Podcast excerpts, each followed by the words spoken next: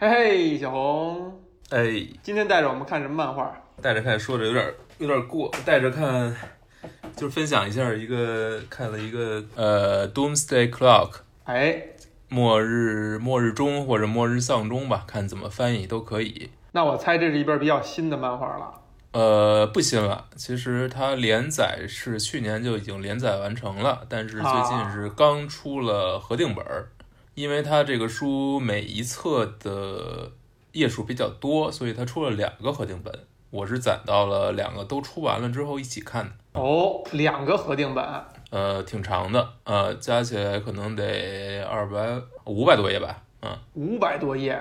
是两个宇宙的混合吧，或者说两个宇宙的碰撞，可以这么说。一方面是现在的 DC 主线的宇宙，DC 主宇宙，嗯，就是 Rebirth 之后重启之后重生之后；另一个就是呃已经被放了很久的没有动过的守望者的宇宙。哦，厉害了。呃，这两个宇宙碰到一起，然后发生了一些事情。但这个事儿呢，这个事儿其实是很早就已经规划好了，可以追溯到四年前吧，二零一六年的 DC 重生大事件。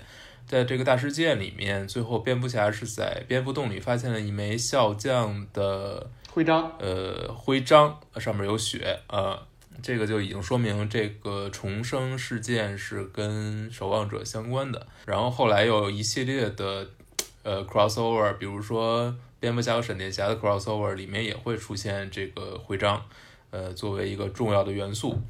众所周知，这个 DC 宇宙是有一个所谓的连贯性在里面的，或者说连续性，所以呢，他是想把呃 Rebirth 这一次重生的原因归到守望者上，而最终把这个事情说明白的就是 Doomsday Clock 这个作品。很重头啊，听这意思。对，确实是 DC 最近一段时间比较重头的大事件吧，也是连载了很长时间，呃，一再的跳票吧。嗯，也有些跳票这种情况。呃，具体看完这本书，我可以先大致的来说一说它的剧情。但是它的剧情因为确实是比较复杂，呃，很难去把它说的特别的细致，把每个角色都照顾到。我是尝试着把它说一下。DC 这边主要涉及的人，其实在呃后期出现的稍微多一点。呃，主要涉及到超人、蝙蝠侠有出场，神奇女侠有出场，还有一些就都是比较小的角色，比如呃，Joker 还有反派啊，一些反派也都出现了。对，但是他们的戏份其实是一掠而过吧，不是那么大啊。超人的戏份相对来说就多一些，呃，蝙蝠侠也有一些，其他的角色就很少了。嗯。呃，然后就是守望者这边的呃出场的角色，基本上主要啊，主要有几个，一个是法老王出现了，呃，笑匠出现了，呃，然后呢有一个啊曼哈顿博士是最重要的，他出现了，然后除了这三位之外，还有就是有一个新的罗夏，不是老的那个，新罗夏是另一个罗夏，对，这个罗夏是什么呢？是谁呢？我们稍后再表。然后还出现了两个原创角色，这两个原创角色就是类似于平行宇宙中的 Joker 和 Harley Quinn，哦，就是小丑和小丑女，但是是守望者宇宙中的版本的。嗯，这里面的小丑就变成了一个所谓的 mute，他是一个不能开口说的默剧演员，但也是一个小丑。哇，这有意思。然后他这里的小丑女呢是。是一个类似于玩提线木偶的木偶匠，或者说木偶演员吧，但是也是女的，也是女的，对，他俩也是两口子，也是两口子。然后这两个人就是从小相依为命吧，但是他们俩其实讲了很多他们俩的故事，但他们俩其实在最后剧情中的分量并不是很重，相当于一个贯串线的，就把这个故。故事串起来，然后大致表达一下两个宇宙的不同的不同吧，从他们身上能展现出一些不同，然后其他的他们对于主线的影响其实并不是很大。听起来这个守望者宇宙是完全给打乱了。呃，是这样，是守望者宇宙的几个人，比如说这一对儿小丑和小丑女，这个守望者宇宙的小丑和小丑女，呃，新的罗夏。呃，还有法老王，还有呃笑匠来到了 DC 主宇宙，啊，曼哈顿博士也早就来到了 DC 主宇宙，而且在不知不觉中，在可能在他意志之外，他在影响着这个宇宙。嗯嗯，就导致了 DC 宇宙发生一些变化。呃，所以主要事件其实是发生在这边的，那边其实是没有什么剧情的。故事的主线是这样，就是法老王，就是先说守望者宇宙这边发生了什么事情吧。就是法老王的这个轨迹，或者是在守望者中这个轨迹，比如说他就是边创造出了一个巨大的怪兽，然后让它降临到纽约市，引起了一场。屠杀三百万，就是杀杀害三百万人的这场大大规模的，你说是事件还是还是什么什么，还是恐怖主义事件吧？屠杀大屠杀吧？呃，这个事件呢，最后是曝光了，被曝光了，因为罗夏的那那个留下的日记最后曝光了，所以他呃，所以整个世界又恢复了混沌的状态，甚至呢，这个末日时钟又在一秒一秒的在接近午夜。也就是说，守望者的世界又要毁灭了，因为曼哈顿博士已经离开了这个宇宙，他来到了另一个宇宙，也就是 DC 的宇宙。所以呢，呃，法老王认为要想拯救自己现在所在的宇宙，必须把曼哈顿博士找回来。所以他就想想到了办法，他驾驶着这个夜夜宵的那个那个飞船，飞船带着两个小丑和小丑女，然后还有谁呀？呃，反正就是来到了，来到了 DC 主宇宙。他为什么会带上这两个人呢？是因为小丑和小丑女有一次在抢劫的时候碰到了曼哈顿博士。这个时候的曼哈顿博士还是超级英雄那一套呢。那个曼哈顿博士本来想把这个小丑女，呃，一挥手指头就杀掉，但是他突然发现小丑女是已经当时怀有身孕，哦，所以就没有，呃，没有对他下杀手。呃，所以呢，法老王呢觉得这两个人应该跟曼哈顿博士还有一点点渊源，尤其是是在他对人类失去希望之前，还他们之前有过一些接触，希望能用这两个人来把他把呃马汉顿博博士给劝回来啊。嗯，然后他们来到了 DC 主宇宙，会发现呃法老王是跟是跟 Lex Luthor 去接触，也就是超人的宿敌啊，对，他还带着罗新的罗夏过来。罗夏呢去找呃蝙蝠侠去接触，就是希望先能够跟这个世界上最聪明的两个人先去接触一下，看看有什么办法能够找到这个世界中的曼哈顿博士。这个时候就要说说新罗夏的身份了。呃，新罗夏呢，他是他是原作中给罗夏看病的精神心理医生的儿子。哦，然后他以为他。他拿到的父亲的一些遗物，告诉他，呃，就是他通过这些遗物，他得知自己的父亲其实是想要去帮助罗夏的，呃，所以他以为自己的父亲和罗夏是好朋友，所以他就戴上了罗夏这套面具，他希望能够成为一个新的罗夏。但是他不知道的是，其实他的父亲是正是因为给罗夏看病，导致自己陷入万劫不复的状态，放呃跟自己的妻子也分开了，然后也放弃了自己的家人。具体的情节我觉得就不复述了，因为实在是时间有限，另外不是特别好理顺。呃，我大致说一下这个结局吧，就是法老王呢用通过自己的重新克隆出了那只猫，就是曾经跟跟这只猫就是曾经呃布巴斯蒂斯吧，就是他曾经跟呃法老跟那个马努博士一起被重组嘛。原作的最后，所以他克隆出了一只，通过他来找到了曼哈顿博士。但是曼哈顿博士这时候还是没有被说服，就是尽管有小丑小丑女在那儿摆着，他也没有被说服。呃，这个时候整个世界 DC 主宇宙对于超级英雄是有一些有一场非常强大的反对的声浪的。哦，为什么呢？就是因为他们，因为就是因为有人散播一个信息说，呃，这个世界上的。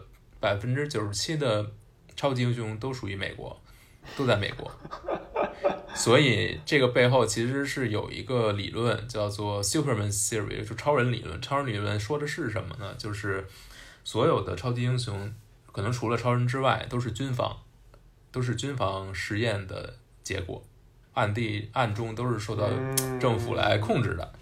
这个支持美国队长啊，这是。嗯，这个说法也是得到了一些超级英雄的认可，尤其是一些确实是经过美国创造出来的。啊，然然后这个局势其实是有过一次非常大的升级，就是呃有一个 DC 的超级英雄，美国的超级英雄，呃叫 Firestorm，它本身是以原子能为呃能力能力的，然后它本身其实是美国军方创造出来的，但是他自己不清楚这个事情，因为这个原这个 Firestorm 它是有两个人共同混合成成的，就是一个年轻人。和一个博士，一个老一点的博士。这个老一点的博士其实是受雇于美国军方的，但是他没有告诉这个年轻人，所以这个年轻人不知道。但是控制他自己身体的是这个年轻人，所以他因为经常受到记者们的追问，所以他后来后来等于是去出面，去到应该是到某一个国某一个小国的境内吧，他是想要去。做一些谈判还是什么，但是最后结果非常非常惨，就是他是对自己的身体失去了控制，造成了一些呃造成一些灾难，嗯，就是有一些人被因为他的能量变成了被暂时的石化还是什么的，变成那么一种状态，然后超人想要去帮他去把这个危机解开，但是因此呢被也导致了更大的危机。说来说去，就是这个世界对于超超级英雄已经不相信，已经没有任何信任了，嗯，就是这么一个结果吧。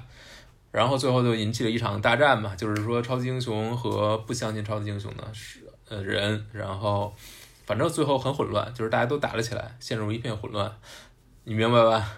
我 我不明白，就陷入一片混乱，就是打了起来，就是很混乱，就是很混乱，对。但是最后呢？最后真正陷入对决的两个人是超人和曼哈顿，曼哈顿曼哈顿博士，这两个人，他位要对，对，呃，超人代表的是这个宇宙原本的超级英雄的走向和他的，因为你可以视超人为超级英雄之父嘛，嗯，所有的故事都是源于他，都是从他开始的，所有的平行宇宙都是从他开始的。但是曼哈顿博士所象征的可能是，我想想怎么说啊？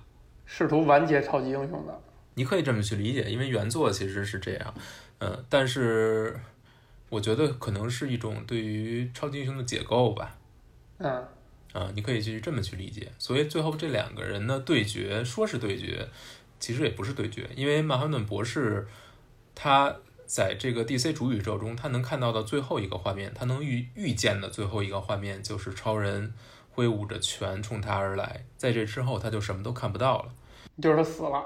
呃，他不知道，他心中认为有两种可能：第一种可能是超人击败了他，就是摧毁了他，这是一种可能；另一种可能是他自己摧毁了这个世界。所以故事慢慢发展，发展到最后，其实是超人在。面对这个非已经陷入混一片混乱的世界，这里当然也有很多反派在捣乱吧，包括其他国家的超级英雄也在为也在也在这个也在添乱，所以最后其实这两个人并没有直接的对抗，但是他们其实最后是面对面的。然后呃，曼哈顿博士看到超人对自己挥着拳头过来，这个场景也是现实的。但是他没有，但是他没有预见到的是，超人真正想打的是后面冲他攻击过来的另一个人。嗯，所以呢，有个小包袱还。对，所以虽然超人是，嗯，怎么？虽然是两个人对立的，但其实他们并没有真正任何的冲突。超人并没有因为任何事情去怪罪他或者怎样。也就是说，超人永远是在想着，呃，维护一一份属于这个宇宙的。秩序或者说正义吧，并没有因为这个混乱而丧失自己的信念。那这个其实最后是真正扭转了曼哈顿博士的对于整个世界的态度。就在这个故事最后，其实一切是归于正常吧。曼哈顿博士呢，也相当于你说他是离开还是没离开，其实没有表述的特别清楚。但是他在这个世界看到了可能是更多的可能性，包括自己过去的可能性。嗯，是这么一个结尾。但是在这个过程当中，也引出了一些曾经历次重启中已经被砍掉的角色，就是所谓的 The Legion of Superheroes，嗯，这个原来跟超人关系，尤其是 Super Boy，呃，关系非常密切的一个一个团体吧，也等于被重新引到了这个 DC 主宇宙里面，所以它也算是一个大事件或者软重启吧。嗯，所以然后这个大这个 DC 这个 Doomsday Clock 之后，马上就开始出那那个小团体的超级英雄战队的漫画，也就开始出了。所以这个 Doomsday Clock 算是一个承上启下的这么一个作品，一个枢纽式的作品。对对对对对。阶段性总结。嗯，我觉得是是对 DC 重生的一个比较完整的解释。就是为什么重生会导致所有人的时间线都错乱了，是因为曼哈顿博士来到了 DC 主宇宙，他对 DC 主宇宙发生的一切都产生了影响，而且这个影响其实是在此之前的，可能是在那闪电悖论的那个大事件里面就已经发生了，啊，只不过现在你才能才知道会发生着，会是有因为有它的存在才会变成这样，嗯，但是这个怎么说呢？我觉得它里面。贯穿这十二期吧，有很多期很像，就是它的写法其实很像老的守望者。嗯，有很多期他会专门的专注于某一个人物，比如说他会专注于这个木偶师，这个小丑女，小丑女，呃，他的过往到底是怎么样的，把他的身世描写一番。比如说有一期会讲，专门来讲这个小罗夏，这个罗夏还是个黑人，啊。然后就讲他的故事，他跟他父亲，他为什么会戴上这个头头罩？他从这个头罩中看到了什么？呃，会讲这个，然后会等于这些期，我觉得都是还是画的很不错的，呃，包括他的图片和文字的配合，嗯呃，所有这些，呃，但是到最后。可能会稍微弱一点的，就是这些已经被花了很大心思树立起来的角色和故事主线的关系，我觉得不是那么强，因为最后的落点落到了超人身上，而超人落到超人是一个希望的象征，他对 DC 宇宙来说非常的重要，所有的 DC 的故事都是围绕他来展开，所以真正能够拯救这个世界，或者说让曼哈顿博士重新对人类感到。感兴趣，或者说愿意去维持这个世界，愿意为这个世界出一分力的，还是超人。那其实你建立好的这些角色，没并没有起到多大的作用。其实听上去哈，其实像是因为当初我记得咱们很早以前一块聊《守望者》的时候，你提到了哈，阿兰摩尔，阿兰摩尔曾经说了哈，说我这个《守望者》画完以后，你们之后还怎么出呢？嗯，是吧？我已经把超级英雄类似于比较尽头的。问题都呃都给它摆在这儿了，都给它陈列出来了，并且都已经收尾了，所以呢，感觉就是这个作品呢，就像是我再把你收的东西再给它清理一下，给清没了，然后我就用超人这个最原始的第一代的最纯的 最纯洁的，虽然他在有一些作品里，我记得也是会把它反派化哈，但是在这里边仍然是一种最纯洁的角度。我再再把你那个守望者干的事儿给给反过来，或者说给踏平了，嗯，有点这感觉。呃，所以说，我觉得阿兰莫尔肯定不会喜欢这个 这个作品的。当然，他肯定不会喜欢一切跟守望者相关的作品，是因为他觉得他他写完了，就这个故事就应该已经结束了。其实从商业角度上，咱们咱们揣测哈，这这个作品连连连载了多长时间？连载了也一年。更多吧，比一年要长，比一年要长。那其实感觉好像就比如说《守望者》这个概念，无论是从当初那个那部电影，还是说后来这个美剧哈，他们这个这个 DC 都应该知道，就是《守望者》这个概念会在近几年会被炒作一下。对，所以可能也是这次重启哈，想再借一下《守望者》的这个这个东风是吧？想要，但是呢，你看呢，他反而的做法是让。守望者几的几个人去了这个 DC 主宇宙，就是三巨头所在的这个环境。哎，这用心用心可以说是很歹毒了，很歹毒了，而且是带了几个带了几个这个人气最高涨的角色过去。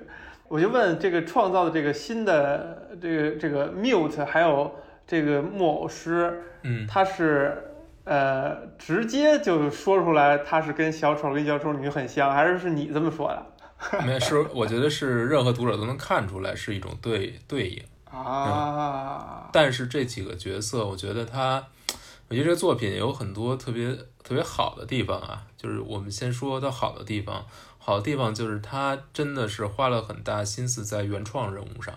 这些原创人物肯定跟之前的老的守望者的故事是相关的，但是他花了很大的心思把这些新角色他的背景故事给你讲好，然后呃。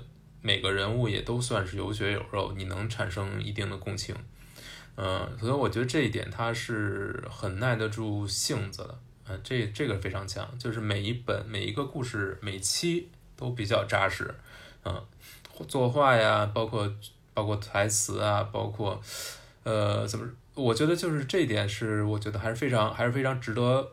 来回去看的，你可能会反复看，你都会有新的收获。这一点跟老的守望者，我觉得是有有这种异曲同工之妙的。嗯嗯，我觉得就整体整体品质，包括作画，包括剧本，我觉得都是不错的。那是不是可以理解，就是说它其实整个的这主线的或者整体这些故事，并没有说特别精彩，但是呢，它比如说想推点新人物呢，又觉得有一些风险，所以呢，就借了一个。好像看上去是一个大事件，是一个很重要的，然后把所有人物都融在这故事里边的这么一个契机，其实推了他这几个主要人物。嗯，我不好说，不好判定是不是这个样子。呃，但我觉得从最后的结果来看，首先守望者这几个人新人物其实是没有后续的作品的，也就是说他没有继续开发。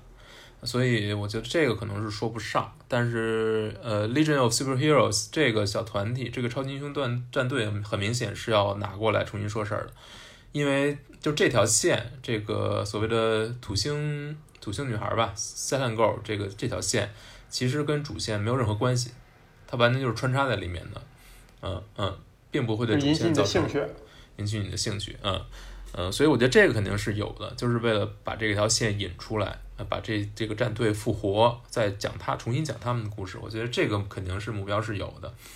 呃，怎么说呢？就是这个漫画要出，它首先肯定是要继续把守望者的故事讲下去。它也确实在讲，还要再讲。我觉得还是在讲，而而且我觉得 DC 肯定不会放过这个金字招牌的。呃，但是从从这种碰撞，从超人跟曼哈顿博士的这种碰撞，我觉得是，我觉得反正没有打动我，就是对我来说不不会，我觉得不会觉得特别特别触动。但是，但是他可能做到了一些另外的事情。这个另外事情是什么？我跟你讲一讲。嗯，我觉得他是他这个漫画，你看到最后，你会觉得特别有意思的一点，就是他在通过。漫画中的事件去映射 DC 的漫画历史，哎，这有意思。这个怎么说呢？就是，就是故事中你会发现，超人的，嗯，就是曼哈顿博士眼中的世界是不连续的，是时间不一致的，就是他的时间是无永远在跳的。对，一下全给他的信息。对对对对对，打乱时间全给他，他一切就都万全知全能。对，但在这部作品里面，他是能够看到不同的世界、不同的平行宇宙的。他能够看到所有的平行宇宙，包括更多了，更多了。他不是在一个世界中的时间的乱序，而是说在不同的世界中不断的跳跃，看这个世界的不同可能性。比如说，如果超人降落，超人的飞船没有降落在这里，会没有降落在堪萨斯，那会这个世界会变成什么样子？比如说，如果降落到了俄罗斯，对吧？那变成什么样？那就是红色之子的世界。马哈顿博士拥有影响这个世界的能力，所以他会在这个过程当中会创造出新的宇宙，导致这个世界一次一次的重生重启。所以呢，你 你再去看超呃 DC 的整个主宇宙的发展历史，你就可以把它看成一种因为。没，就是超人诞生之后，每一个细节的变化都会导致一个新的平行宇宙发生，也就是这个世界是在不断的变化的。它等于在用超用你理解曼哈顿博士思维逻辑的这个这个模式，再去看 DC 的漫画宇宙。也就是说，怎么说呢？呃，这很难解释啊。就是说，呃，那漫画读者就像是一个嗯呃曼哈顿博士的那个视角，就他看了这么多次重启啊、平行宇宙啊、什么可能性啊，就像是曼哈顿博士一样，他可以看所有的宇宙。首先，你要认为你是在这个 DC 世界中真实存在的一个人，这个 DC 宇宙就是真实存在的。你你先把你自己带入到一个真实存在的人，你生活在这个 DC 宇宙中，但是这时候你突然发现，哦，原来这个我所在的世界并不是唯一一个，那还有很多很多不同的世界。那这些世界是为什么会存在呢？就是因为，就是因为很多很细小的变化会导致这些平行宇宙存在。这就是平行宇宙的定义，对不对？一次随机事件，一次就是可呃可有好种结果的事件，就会导致出多少个？对对，但为什么会产生这些事件呢？是因为有曼哈顿博士这种力量的存在，就是他是在试图把，试图让你站在现实世界的角度去去理解一个，哎，怎么说呢？就就曼哈顿博士就是这么一个，呃就是让这个事情合理性的这么一个角色吗？也是在重新审视，重新审视一下儿被守望者给画上终点的这些故事吧。从哎这句话说的挺有意思啊。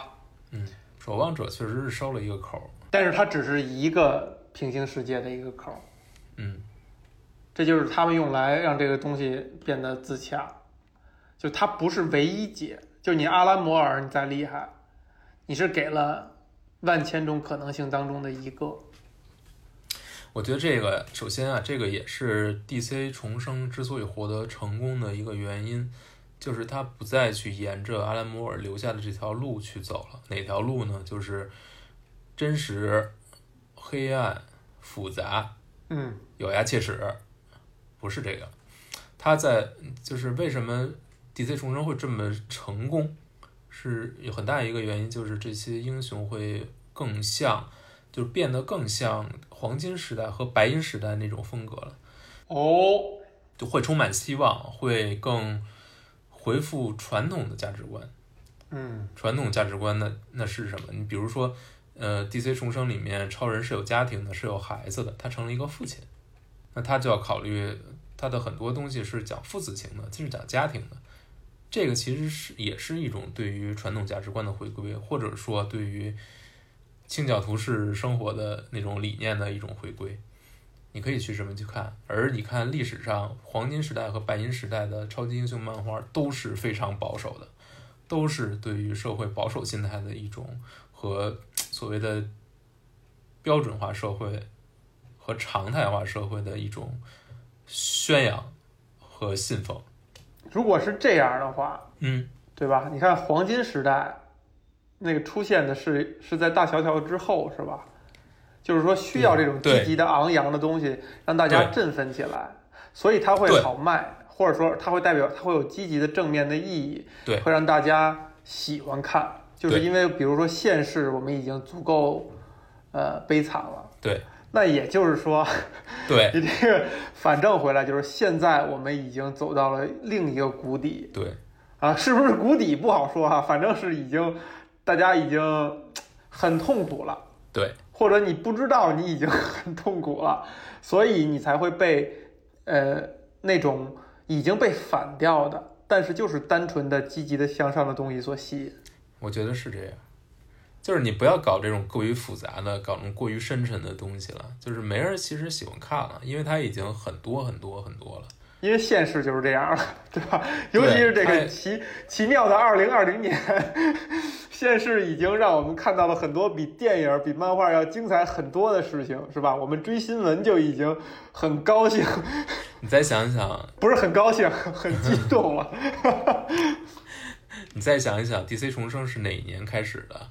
二零一六年。二零一六年发生了什么事呢？就某人上台吗？就是社会和漫画之间是有一种很很玄妙的关系的，和文艺作品之间对，和文艺作品之间就是你永远切不断的，你永远切不断的。但是它会有一点滞后，但是它一定是有关系的。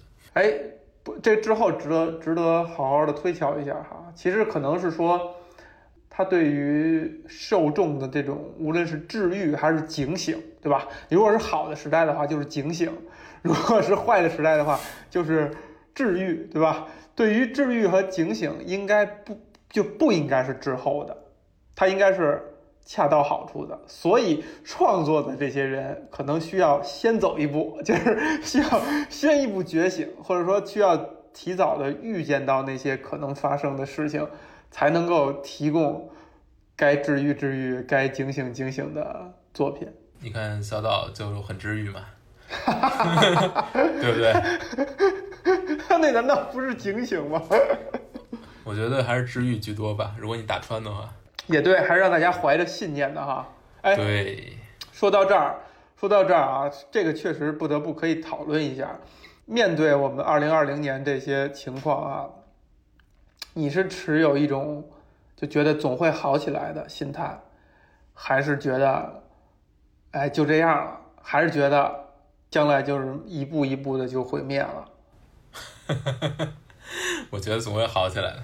嗯，你觉得总会好？你觉得，因为因为你其实一直不太是一个非常乐观的人啊。那你觉得，你如果觉得你总会好起来的，是因为真的提前被小岛治愈了一下吗？呃，不是，我是因为我觉得，我觉得是，嗯、事物是有一定的规律的，世界也有一定的规律的。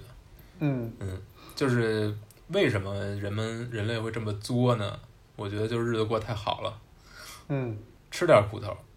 就是过，就是我们有能力让自己过得好一点儿，只是说我们自己作了，然后等你意识到你在作了，你就会又调整到让自己过得还是还可以的那个程度。对你还是要吃点苦头。就是为什么一代人一代人的完全的不一样？比如说，你看，你看美国美国的二战之后那一代人，或者说经历过二战这一代人，经过大萧条这一代人，他其实是非常珍惜好日子的。所以一旦战后他过上好日子，他就疯狂生孩子，对吧？但是他生出这一波孩子呢，Baby boomer 嘛，这就这就跟咱们疫情也会产生一代 boomer 一样，就在家没事儿干了。但是你看，接着接着二战这一代人生完孩子这一代人，就是垮掉的一代。对，为什么哎他生活太好了？他对，没有吃就因为过苦，老老一辈儿开始给他是吧，攒攒吃攒喝，都是好的，对吧？对然后他们垮掉，他们垮掉以后还开始不认真养孩子，那 对呀、那我觉得都是都是这样，人类就是这个样子，就是他一代人每一代人他的生活际遇不一样，他的成长环境不一样，他对待一切的事物都不一样，就他态度都会发生很大的变化，包括像我们国家现在也是这样。所以你说，比如说在这漫画里边啊，你像《守望者》开创了一个阴暗的超级英雄，呃，自我反省这个系列收口的这么一个时代哈。然后现在呢，算是 DC 三三大巨头把守望者拉进来，按在地上摩擦摩擦一下吧，然后就说你们是错的，我们才是对的。我觉得算是一种很，我觉得是怎么说呢？就是这种方式可能没有什么，或者说这种理念，想要把这个信念传达出来，想要让这个结局变得更光明一些，呃，可能是没什么错。但是你非要把守望者这个宇宙拉进来，把守望者这些人拉进来做摩擦做配做做配角，我觉得是不是特别有必要？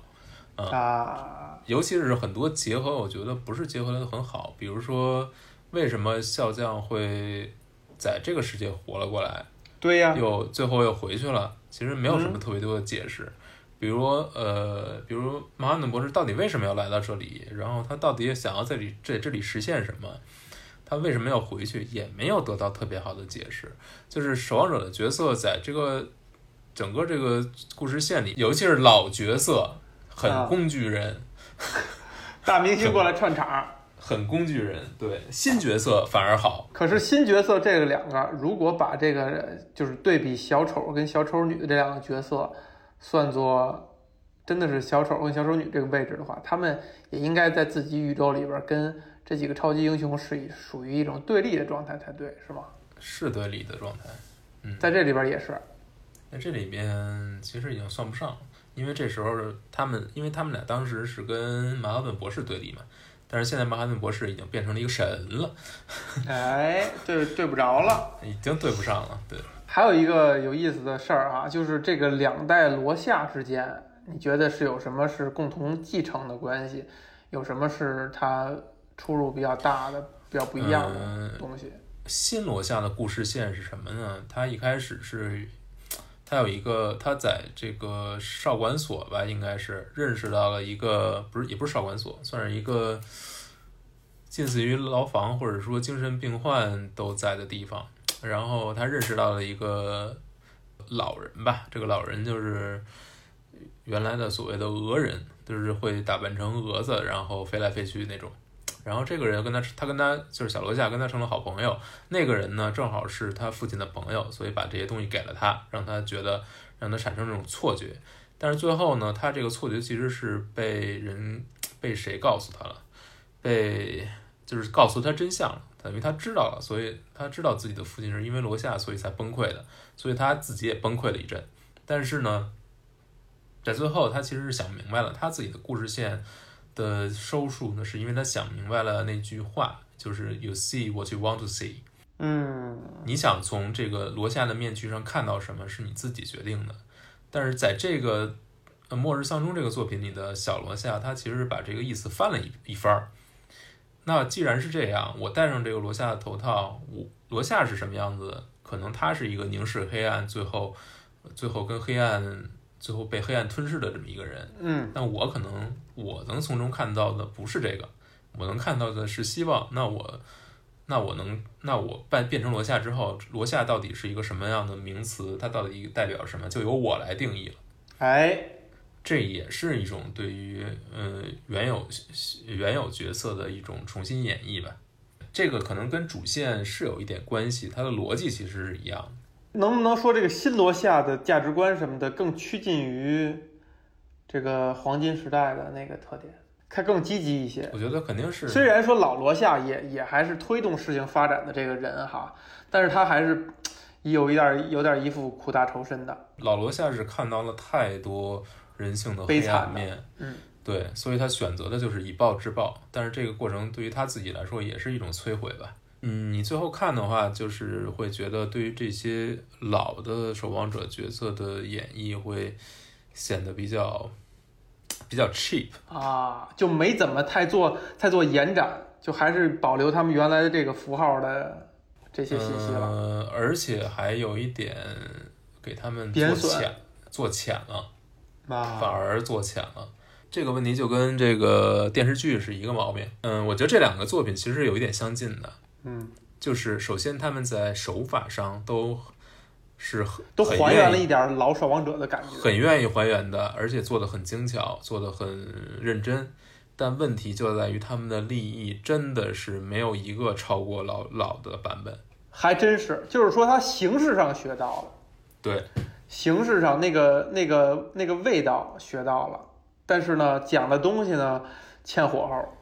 对而且我觉得真的想要超越守望者在讲的那个想真正想讲的故事、讲的东西，不是很容易。你说是因为不是很容易呢，还是说就是这就是属于说作者性跟商业流水线的区别？就是你商业流水线哈、你其实想学到一点形似，你是有办法能办到的。你提炼啊，你看这个东西到底它的那个味道是什么，哪儿吸引人，然后我可以把它量化和个技巧化，然后就可以学它抄袭，或不不是抄袭了，就是效仿或者说提炼。但是真正要讲的那个东西，那个真是作者表达那个层面上，那个不是商业流水线能流转出来，或者说在流水线上工作的人，他不是那么轻易的就会下这个功夫，或者说能能干这个事儿。我觉得都不是这个问题，可能都不是流水线的问题。呃，肯我觉得肯定肯定是有一些影响，但是嗯，你怎么在守望者的原作的基础上更进一步？我觉得这个问题就是没人解决的，就是他想不出来，他还没有想出来能够超越他的，或者说能够在他的呃怎么说呢？或者说在守望者构建的这个语境之下，能讲的故事其实已经讲完了，就像阿拉·摩尔说的一样。这就看你怎么去理解。你觉得这个东西就是你觉得《守望者》已经是一个完美无缺的，可以放在那儿的永恒的经典了，你觉得它也不用再去超越了，这是一种理解。另一种理解就是说我肯定能够超越它，只是看我只是看我有没有这个才华，有没有这个能力啊，这是另一种理解。就不管你怎么理解，但是现在的现状是没有人能够超过它，没有人做到。那或者你说，比如守望者，他最后落的点落的是什么呢？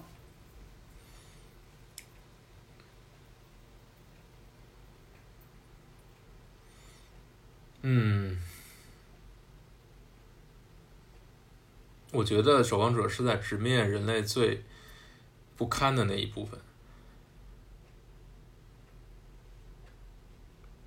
所以，如果要是在他讲这个事儿的前提之下再推一步，或者说再把它反掉的话，我觉得都不是反掉，或者说退一步的事儿，就不是简单的你去把它反掉。你说，呃，末日丧钟有没有把这东西推翻？它是有推翻的，但是它是不是可信呢？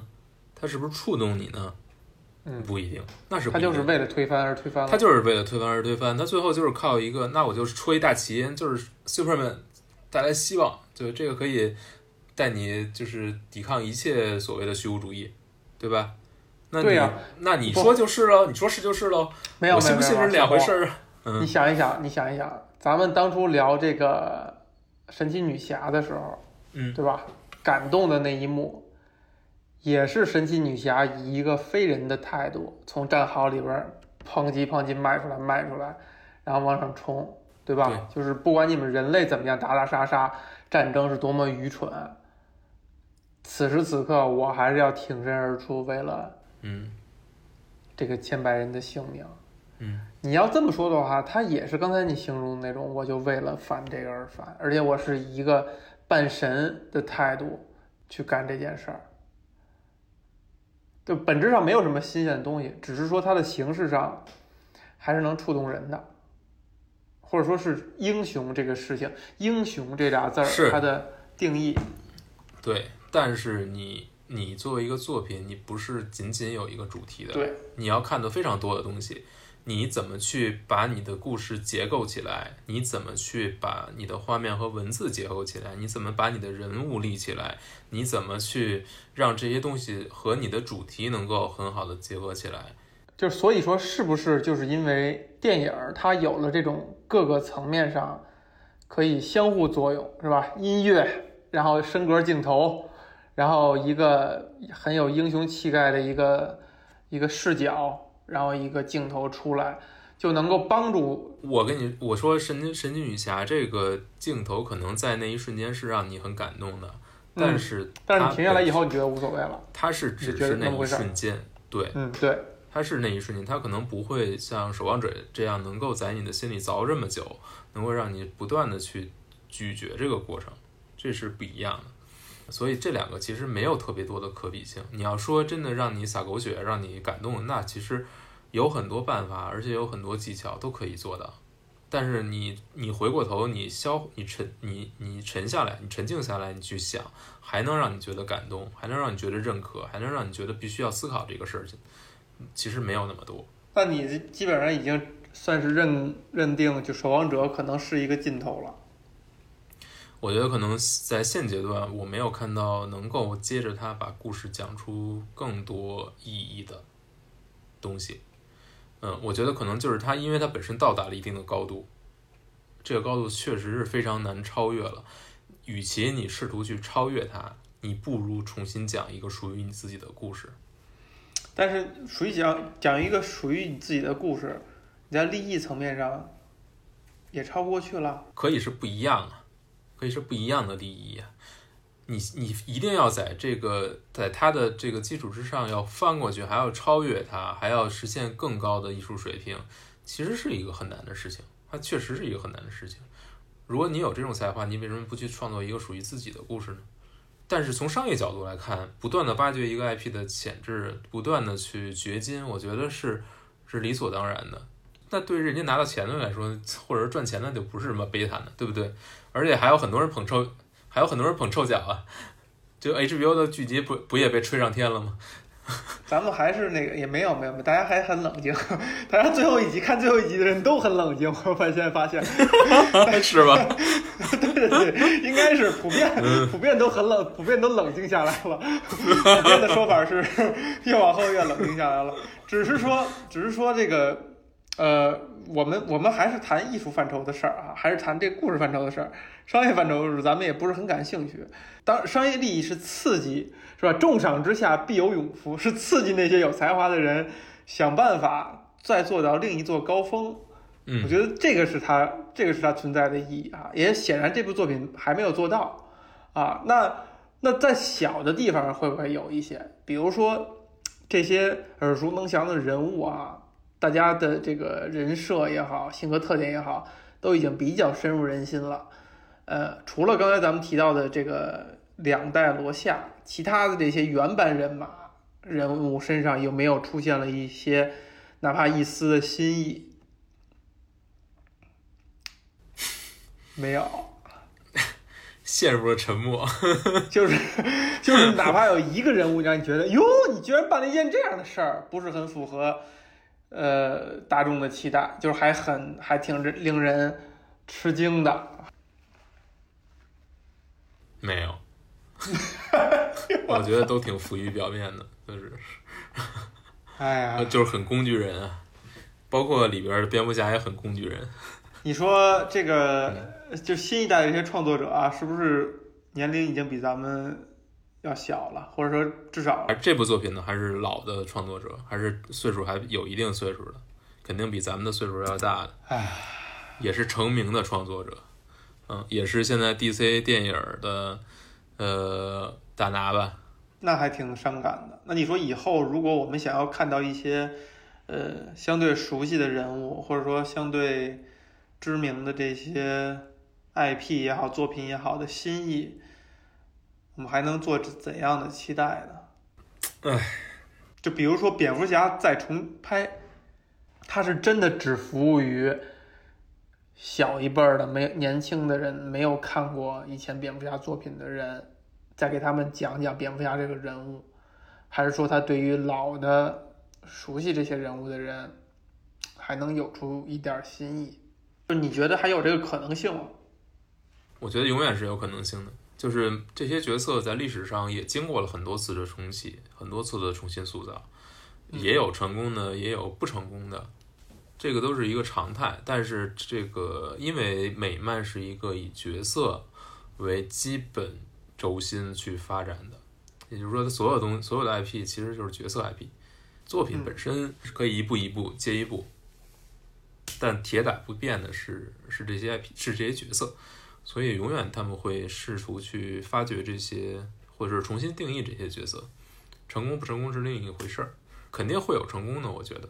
嗯，因为每代都有会有很多有才华的人重新出来嘛，留给他们的机会肯定不会那么多，就是他们永远要面对一个挑战，就是他们会在这一代人的视野中消失。